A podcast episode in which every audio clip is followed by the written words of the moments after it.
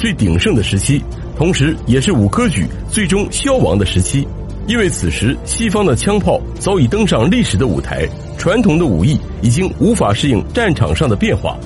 公元一九零一年，八国联军攻陷北京城之后，张之洞、刘坤一等地方督府联名上奏抨击武举无用。慈禧太后以光绪皇帝的名义下旨，承认武举考试皆与兵事无涉，将其彻底废除，改行近代军事教育。张三甲也因此成为了我国最后一名武状元，而记入史册。张三甲状元高中之后，皇帝亲自为他披红戴花，并恩准在京师夸官三日。夸官期间，张三甲下榻的客栈里整天车水马龙，在京官员无不前来庆贺，天下武举也纷纷造访，一时间惊动朝野，极尽荣耀。然而，在这些道贺的人群中，还有一些试图通过挑战武状元而扬名天下，或者是想试试张三甲真功夫的人。这其中就有大名鼎鼎的天津武术家霍元甲。据说霍元甲与张三甲约定三招定胜负，张三甲先是轻松躲过霍元甲的第一脚，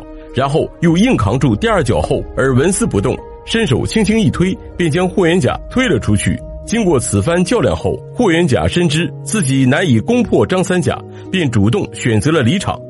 夸关结束之后，张三甲便向恭亲王奕欣请假回乡省亲，和弟弟张冠甲离开了京城。途中行至直隶大名府城，开州州官亲自赶到大名府迎接。回乡之后，大名府送来皇帝亲赐的御前侍卫滚龙金匾，开州知府送来状元及第金匾，父老乡亲送来了会员金匾，而且又赶上他的儿子刚刚出生。张三甲天天忙于应酬。迎来送往不亦乐乎，可是仅仅过了十几天，张三甲却突然患上疾病，多方诊治无效，仓促离世，年仅二十二岁。